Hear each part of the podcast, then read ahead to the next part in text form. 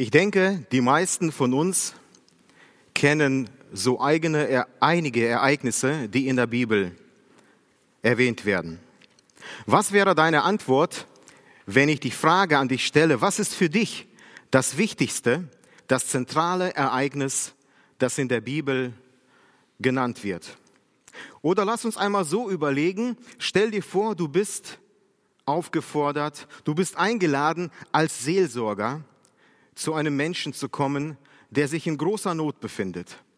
Und du bist aufgefordert, mit ihm ein Gespräch zu führen. Vielleicht ein einmaliges, vielleicht sogar die letzte Gelegenheit, mit diesem Menschen über ein wichtiges geistliches Thema zu reden.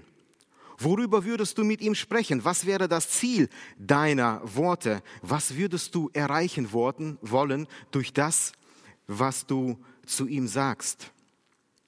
Ich denke, es ist uns allen klar, dass wir nicht einfach nur ein Smalltalk haben würden über irgendwelche Dinge, die belanglos sind. Wir würden nicht über das schöne Wetter da draußen reden, wir würden nicht über die Politik und ganz bestimmt nicht anfangen, mit ihm zu diskutieren, wer wohl der Lieblingsverein wäre. Solche Themen haben nämlich null Relevanz in einer schweren Zeit in unserem Leben. Nein, es ist uns allen klar, dass es hier darum geht, über Dinge zu sprechen, Dinge anzusprechen, die von Bedeutung sind, gerade für so eine Person. Und damit bin ich wieder zurück bei meiner Eingangsfrage. Was wäre so ein zentrales Thema für dich? Und weißt du, es gibt dieses Thema, das selbst in schwerer Situation unseres Lebens von großer Bedeutung ist. Ein Thema, das selbst bis über den Tod hinaus eine Bedeutung hat. Ein Thema, auf das alle anderen biblischen Ereignisse hindeuten, worauf alles hinausläuft. Und das ist der Karfreitag. Das ist der Tag, an den wir heute erinnert werden. Das ist der Tod Jesu Christi am Kreuz von Golgatha. Das ist es, was den Glauben der Kinder Gottes von allen anderen Glaubensrichtungen unterscheidet. Gott wird Mensch, der Schöpfer wird dem Geschöpf gleich und stirbt am Kreuz von Golgatha, hingerichtet von dem Menschen. Das passt, wisst ihr, das passt in keine andere Religion dieser Welt. Damit kommen heute nur sehr wenige Menschen klar. Eine innere Barriere bäumt sich in uns auf, an einen Gott zu glauben, der doch wirklich am Kreuz von Golgatha stirbt. Denn Tod ist in den Augen vieler Menschen endgültig. Der Tod ist ein Zeichen der Niederlage. Deswegen sagt Paulus auch an einer Stelle, das Kreuz ist für diejenigen, die es nicht verstanden haben, ein Ärgernis, eine Torheit, aber, aber, und dann kommt das wichtige Aber, aber für diejenigen, die es verstanden haben, für die Kinder Gottes, ist es eine Gotteskraft. Mein Ziel heute mit euch ist ein ganz einfaches. Ich möchte mit euch heute über eine ganz einfache Frage darüber nachdenken oder versuchen, den Tod Jesu Christi am Kreuz zu verstehen. Es ist die Frage nach dem Warum. Warum musste Jesus Christus sterben? Warum musste der Sohn Gottes auf diese Erde kommen, und dann, um dann am Ende von Golgatha, am Kreuz von Golgatha, auf eine, seine so schreckliche Art und Weise sein Leben lassen? Warum ist das geschehen? Ich war einmal mit einigen aus dieser Gemeinde, waren wir auf einer Beerdigung. Es war eine sehr traurige Beerdigung, denn das war die Beerdigung eines kleinen Kindes. Ein Kind, das wirklich gerade geboren ist und nur wenige Atemzüge getan hat und dann verstorben ist. Es war zu schwach. Und natürlich hat man sich an diesem Tag die Frage gestellt, warum ist dieses Kleine überhaupt geboren? Warum ist es überhaupt auf diese Erde gekommen? Geboren nur um zu sterben? Mehr hat dieses Kleine doch wirklich nicht erlebt. Wisst ihr, was die Tatsache ist am Leben Jesu Christi? Jesus Christus ist geboren, um zu sterben. Jesus Christus kam in diese Welt, um am Kreuz von Golgatha für uns Menschen zu sterben. Und von Anfang an wusste Jesus auch, dass sein Leben, dass sein Leben darauf hinausläuft, dass das Kreuz in seinem Leben Teil seines Lebens ist. Das sagt er seinen Jüngern auch immer wieder und erinnert sie daran, an diese auch für sie schwere Zeit, die kommen wird. Er sagt ihnen, lasst diese Worte, zum Beispiel Lukas Kapitel 9, lasst diese Worte in eure Ohren dringen. Der Sohn des Menschen wird in die Hände der Sünder überliefert werden. Der Sohn des Menschen muss, er muss viel leiden, er muss verworfen werden und er muss getötet werden. Verstehen wir? Da ist nichts verkehrt gelaufen im Leben Jesu. Da ist nichts schiefgegangen am Plan Gottes. Da war es nicht der Triumph seiner Feinde. Es waren auch nicht einfach nur die Römer, die durch diese Kreuzigung ihre Macht demonstriert haben. Es war auch nicht die seinen Tod fordernde Menschenmenge, die gerufen hat, kreuzige ihn und hinweg mit ihm. Nein, es war der Wille Gottes. Es war der Wille Gottes, der das Kreuz von Golgatha zugelassen hat. Und Jesus wusste, und Jesus wusste auch über die Umstände, die zu seinem Tod führen würden. Er wusste, dass er selbst von seinen engsten Feinden verraten und verlassen wird in seiner schwersten Stunde seines Lebens. Er wusste, dass er anhand von Falschaussagen verurteilt wird. Er wusste von diesem Volk, das noch von einer Woche am Palmsonntag gerufen sei, Hosianna gelobt sei der, der da kommt im Namen des Herrn. Heute am Karfreitag so rufen wird, kreuzige ihn, hinweg mit ihm. Stell dir einmal vor, du wüsstest von Menschen, die dich verraten werden, die nicht zu dir stehen, gerade da, wenn du sie brauchst, die gegen dich reden werden, trotz besseren Wissens. Stell dir vor, du wüsstest, dass dein Leben an einem ganz bestimmten Punkt, an einem Ort ein Ende nehmen wird. Würdest du dann nicht diesen Ort, würdest du dann nicht diese Menschen, diese falschen Freunde, diese Verräter ganz einfach meiden? Würdest du nicht die Straßenseite wechseln, um ihnen nur nicht zu, zu begegnen? Würdest du solchen Leuten nicht aus dem Weg gehen? Ich glaube, ich wäre geneigt dazu. Ich wäre geneigt, nichts für diese Menschen tun zu wollen, würde solchen ganz bestimmt aus dem Weg gehen. Das Interessante an Jesus ist, Jesus meidet niemanden. Im Gegenteil, er ist bereit, von diesen Verraten und für diese am Kreuz von Golgatha zu gehen. Was kann nur so wichtig sein, stellt sich mir die Frage. Was ist so wichtig, dass der Sohn Gottes bereit ist, diese Qualen auf sich zu nehmen? Wir werden diese Frage innerhalb der Predigt beantwortet bekommen. Aber zuvor, vielleicht sitzt du heute da und überlegst zu Hause, na ja, Jesus Christus ist halt der Sohn Gottes. Und für einen Sohn Gottes dürfte dieser Weg eventuell gar nicht so schwer gewesen sein. Er wird getötet, aber was ist das schon für den Schöpfer allen Lebens? Er ist es doch, der das Leben gegeben hat dann wird er ja auch irgendwie auf irgendeine Weise überleben oder wiederleben. Was zu Ostern ja auch geschah. Wir werden das in drei Tagen feiern. Aber wenn du heute glaubst, wenn du heute wirklich glaubst, dass der Weg Jesu an das Kreuz von Golgatha ein einfacher Weg gewesen ist, dann darf ich dich an einige Begebenheiten aus der Bibel erinnern, die ganz genau von dem Gegenteil zeugen. Als Jesus zum Beispiel am Kreuz oder kurz vor seinem Kreuz im Garten Gethsemane gebetet hat zu seinem Vater, wir haben den Text vorhin gehört. Was war der Inhalt seines Gebets? Vater, ist es möglich, so gehe dieser Kelch an mir vorüber. Vater, wenn es irgendeinen anderen Weg gibt, wenn du eine Lösung siehst, einen Ausweg, dann lass mich diesen Kelch nicht trinken. Und die Jünger sahen, so sagt eine andere Bibelstelle, wie sein Schweiß wie Bluttropfen zu Boden fiel.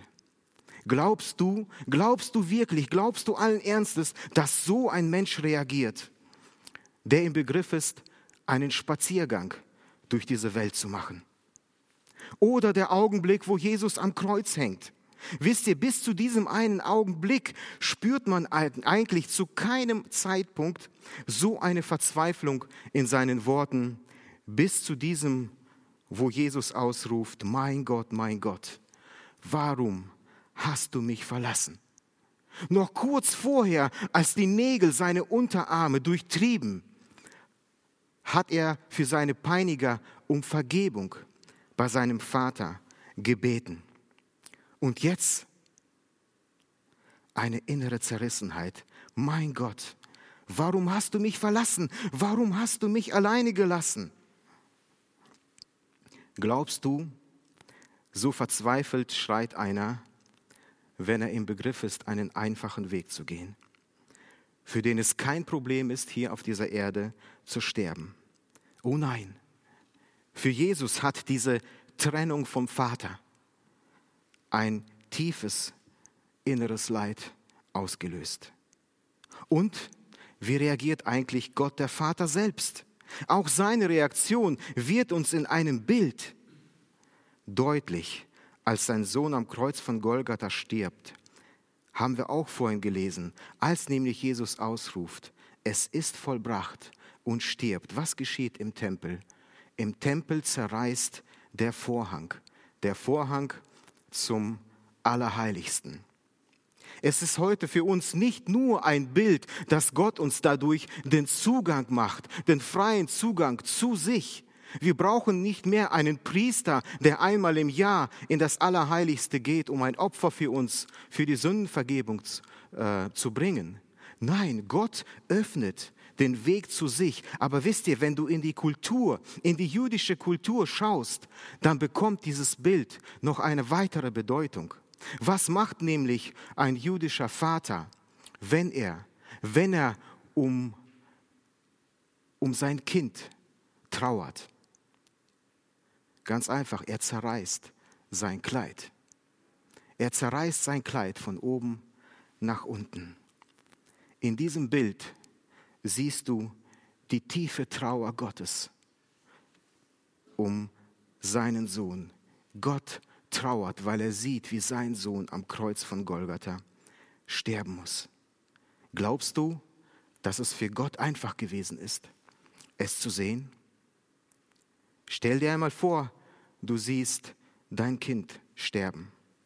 Es muss das schrecklichste Gefühl sein, das es gibt. Man wünscht es niemanden.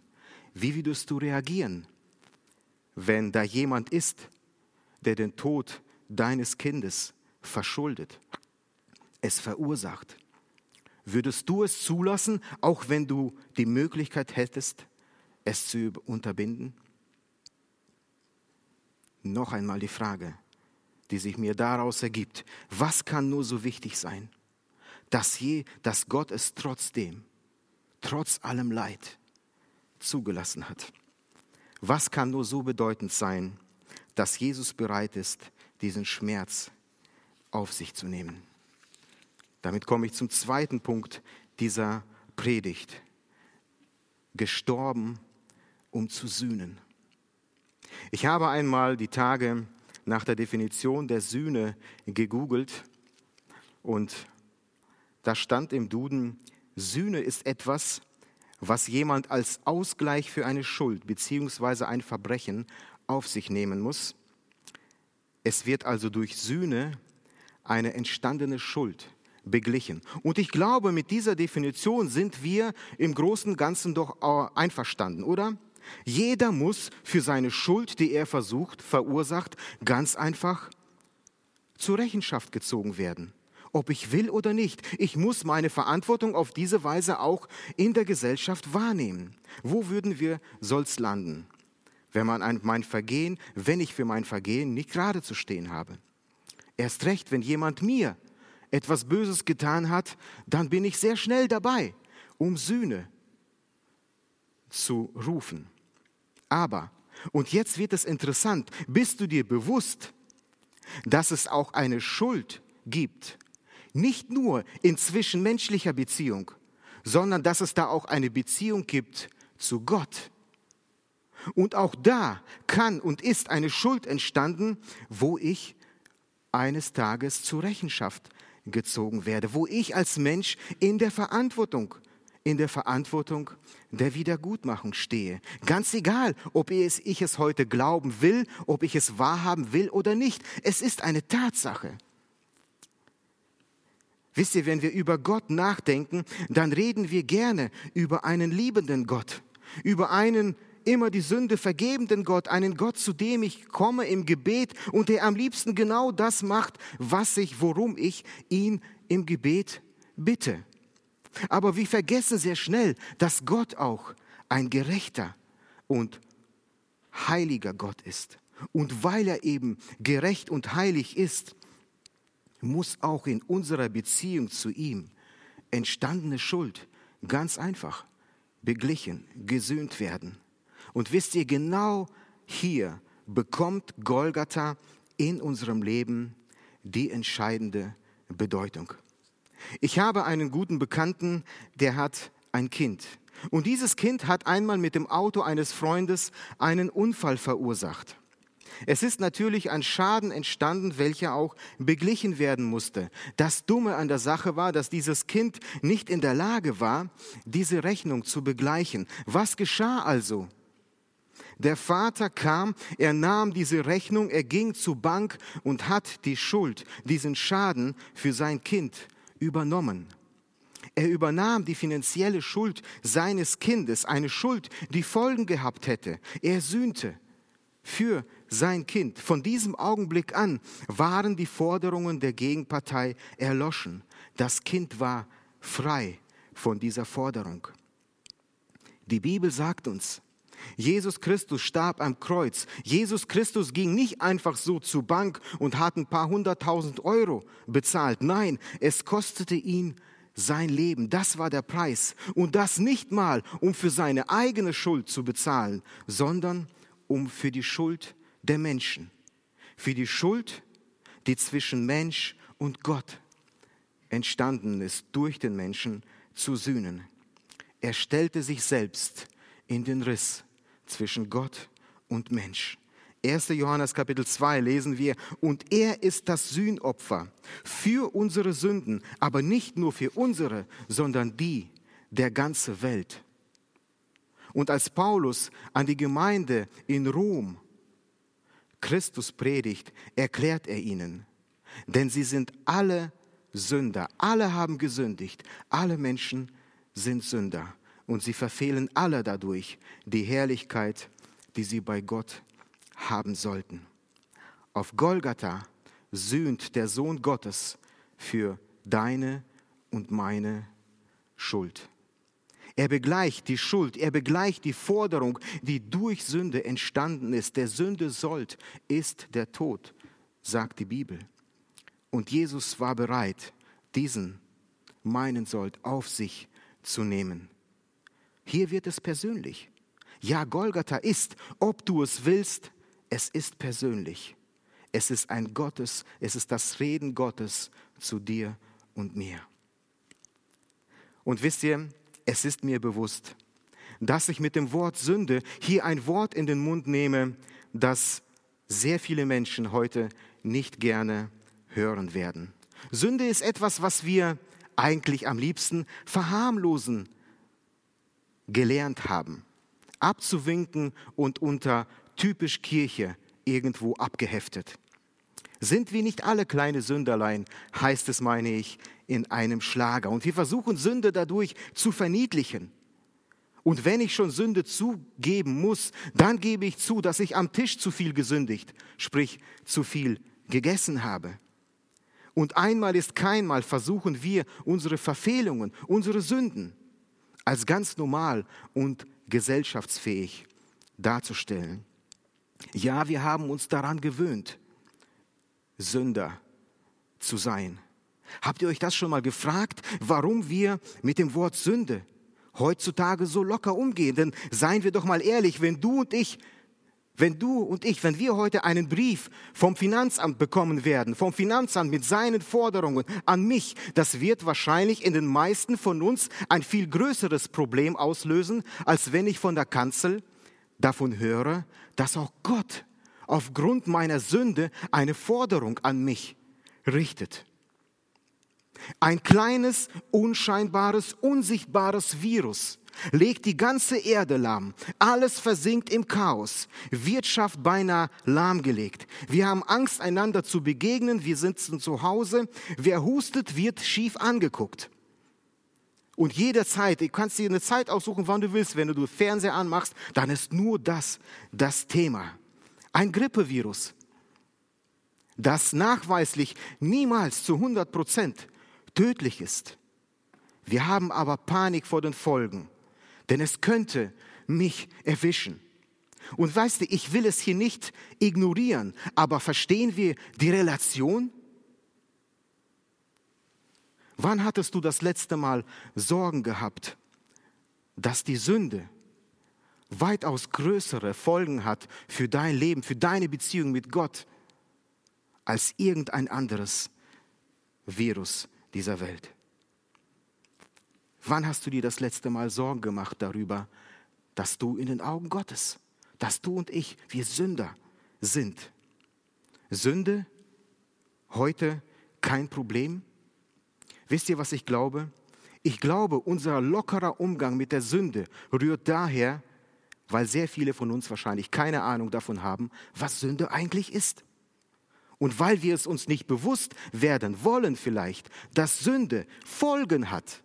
Folgen für dich und mich, wenn du Sünde in deinem Leben akzeptierst, wenn du es akzeptierst, ein Leben zu führen, das in der Trennung, durch die Sünde in der Trennung zu Gott dem Vater steht, dann wird das Folgen haben für, deine, für dein Leben, für die Ewigkeit.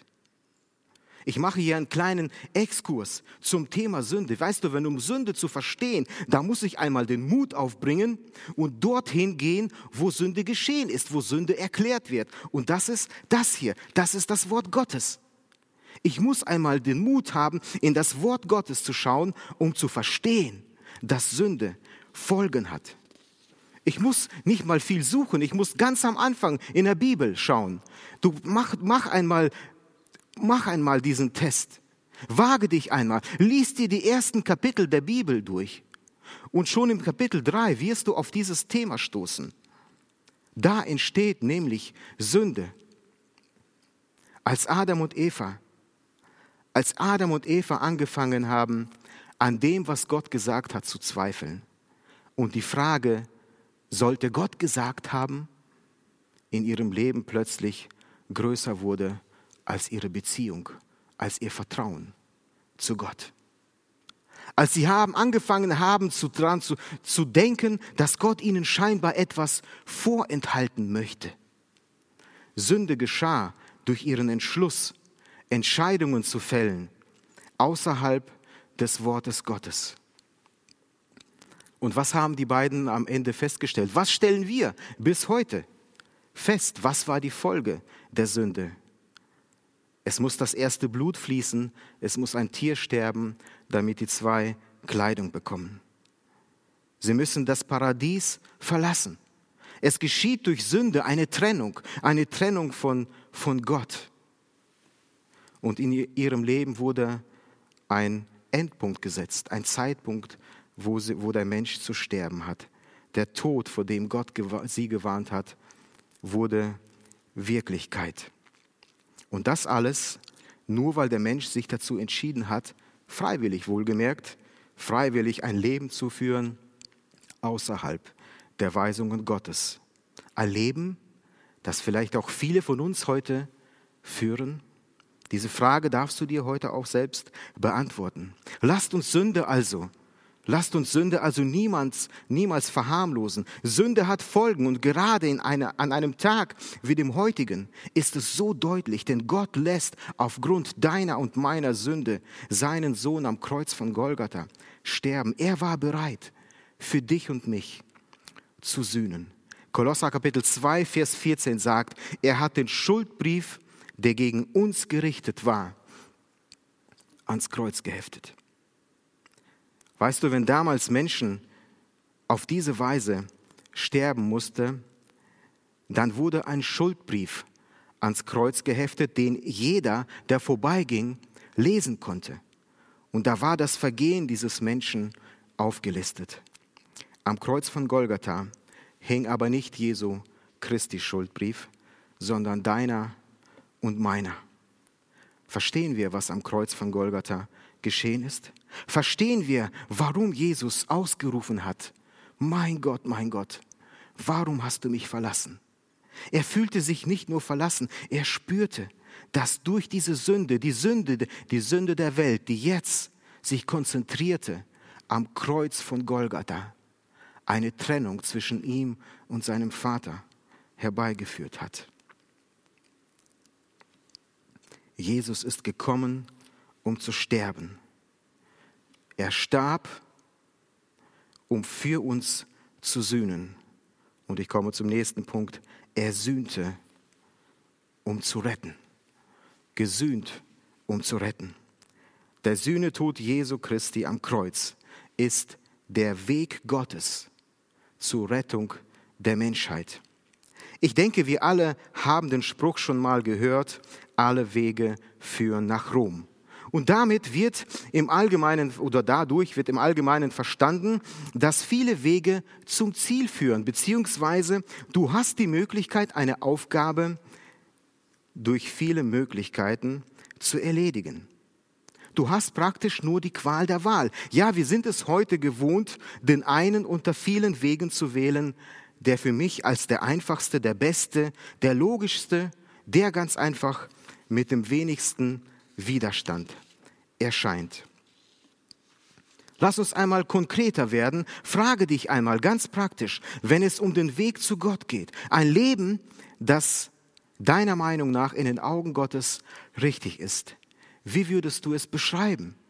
Ist es nicht so, dass die meisten von uns Folgendes denken? Ich muss Hauptsache ein gut bürgerliches Leben führen, ein vernünftiges Leben. Und dann zählen wir uns hier und da vielleicht mal ein paar schlimme Beispielsünden auf. Es darf aber auch nicht zu nah an mich rantreten.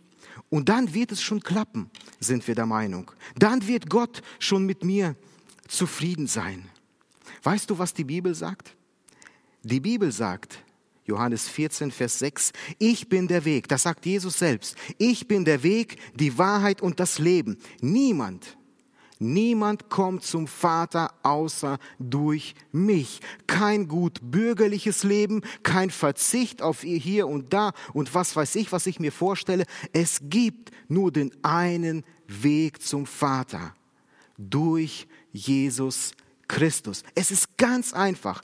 Ich bin die Tür, sagt er. Wer durch mich eintritt, der wird gerettet werden. Eine ganz einfache Geschichte. Und ich weiß, das ist der Absolutheitsanspruch der Bibel. Es ist der Absolutheitsanspruch Jesu Christi. Es geht, wenn es um deine und meine Beziehung zu Gott geht, niemals an Jesus Christus, und das bedeutet an Golgatha, an Sühne und Vergebung vorbei. In dieser Hinsicht gibt Gott uns null Spielraum. Und wenn du einmal auf irgendeinen triffst, der dir etwas anderes behauptet, nimm Reis aus davon. Es ist eine Lüge. Ich bin der Weg zum Vater. Niemand kommt zum Vater denn durch mich. Ich bin die Tür. Wer durch mich eintritt, der wird gerettet werden. Auch davon gibt es in der Bibel ganz viele Beispiele. Das musste das Volk Israel immer und immer wieder lernen, dass man als Mensch ganz einfach den Weg zu gehen hat, den Gott ihnen weist. Wir befinden uns ja mit der Gemeinde gerade in unseren Bibelstunden Mittwochs im Thema Urgeschichte. Und ich meine, vorletztes Mal war das das Thema, da haben wir einen Blick auf die Sintflut gerichtet.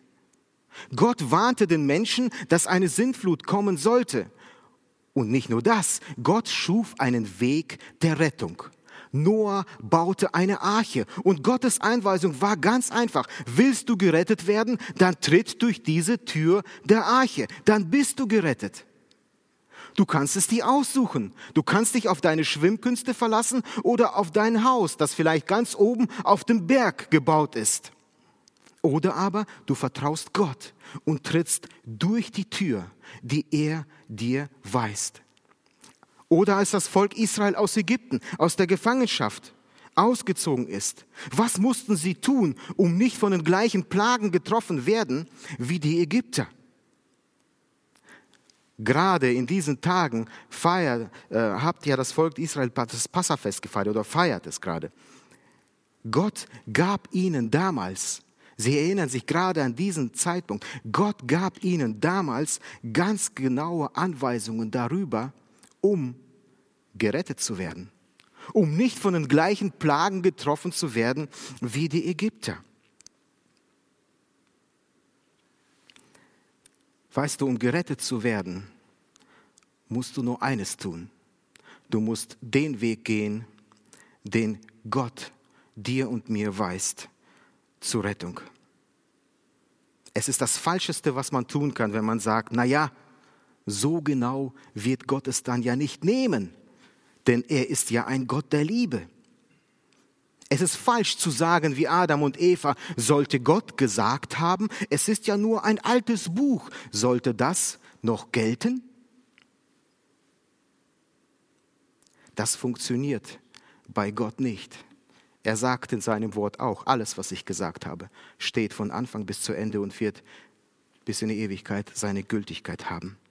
Und jetzt überleg einmal logisch, als Jesus zu seinem Vater gebetet hat, im Garten Gethsemane. Was war nochmal der Inhalt seines Gebets? Vater, wenn es irgend möglich ist, so lass mich diesen Kelch nicht trinken. So gehe dieser Kelch an mir vorbei. Und jetzt frage ich dich, gab es einen anderen Weg? Hätte Gott seinen Sohn sterben lassen, wenn es einen anderen Weg, eine andere Möglichkeit für Sühne und Vergebung gegeben hätte? Gott hätte mit Sicherheit seinem Sohn Golgatha erspart. Aber es gab nun mal keinen anderen Weg. Ja, auch wenn uns das Sprichwort sagt, alle Wege führen nach Rom. Der Weg der Sühne und Vergebung geht nur über Golgatha. Du darfst dir heute sicher sein, ganz egal, wo du dich befindest. Ganz, ganz egal, wie gut oder wie schlecht und unwürdig du dich vielleicht in deiner Beziehung zu Gott fühlst. Der Weg zu Gott. Es gibt den Weg zurück zu Gott, in eine gesunde Beziehung zu ihm, den Weg zum Leben. Aber der führt nur über Christus. Der führt nur über Golgatha. Denn das ist der Weg den Gott geschaffen hat für uns zur Rettung. Dafür musste Jesus sterben. Dadurch hatte er für uns gesühnt und ist der Rettungsweg Gottes für uns geworden. Verstehen wir jetzt, warum Jesus sterben müsste? Wer war ihm so wichtig? Ich denke, die Frage hat sich in dieser Predigt beantwortet. Es bleibt eigentlich nur eines für uns zu fragen. Was mache ich persönlich daraus? Was mache ich persönlich aus Golgatha? Und damit komme ich zum vierten und letzten Punkt der Predigt. Wir sind gerettet, gerettet, um zu leben. Es ist sowohl eine Frage wie eine Aussage. Bist du gerettet? Bist du bereits gerettet? Hast du eine Antwort darauf gegeben? Gott möchte nicht, dass wir einfach nur existieren, dass ich auf dieser Welt sozusagen da bin. Er möchte, dass du lebst. Und zwar mit und für ihn lebst. Er möchte, dass du dich heute für ihn entscheidest, weil du Golgatha verstanden hast. In Johannes Kapitel 1 heißt es, allen aber, die ihn aufnahmen, denen gab er das Anrecht, Gottes Kinder zu werden, denen, die an seinen Namen glauben. Um wirklich zu leben, Leben, welches wirklich eine Zukunft, eine ewige Zukunft verheißt, das über den Tod hinausgeht. Du hast eine Entscheidung zu treffen heute. Eine Entscheidung, für dieses Leben oder dagegen. An seinem Namen zu glauben, wie es in dem Vers heißt, bedeutet nicht einfach nur zu sagen, ja, ich glaube, dass Jesus gelebt hat. Nein, das bedeutet zu wissen, zu wissen, dass es nur diesen einen Weg zum Vater geht, durch Jesus Christus. Es bedeutet, dass deine und meine Hoffnung auf Sühne und Vergebung nicht in meinem vernünftigen Leben, sondern nur in Golgatha ihren Bestand hat. Es bedeutet, ihn aufzunehmen, einen Schritt auf ihn zu. Zum Gott machte mit Golgatha einen Schritt auf dich zu. Hast du den Schritt zu ihm hin schon gemacht? Hast du ihm eine Antwort gegeben? Ob du diesen Sühnetod Jesu für dich in Anspruch zu nehmen, nehmen möchtest. Golgatha bedeutet aber auch eine Entscheidung zu treffen, eine Entscheidung zu treffen für Christus. Ich habe kürzlich ein Zitat gehört, ich glaube es war von Theo Lehmann. Er hat es folgendermaßen verglichen. Ein Leben ohne Bekehrung ist wie ein Wettlauf ohne Startschuss. Du läufst zwar, aber es zählt nicht. Ich wünsche dir ein Leben, das zählt. Und das nicht vor Menschen, sondern ein Leben, das vor Gott zählt. Dazu gehört deine Entscheidung für Christus. Denn er ist geboren, um für dich zu sterben. Er starb, um für unsere Sünden zu sühnen. Er sühnte, um zu retten. Und dadurch darfst du leben. Du musst nur eins, du musst ihn in deinem Leben aufnehmen. Ich wünsche dir Gottes Segen. Ich wünsche dir eine persönliche Entscheidung für Christus. Amen.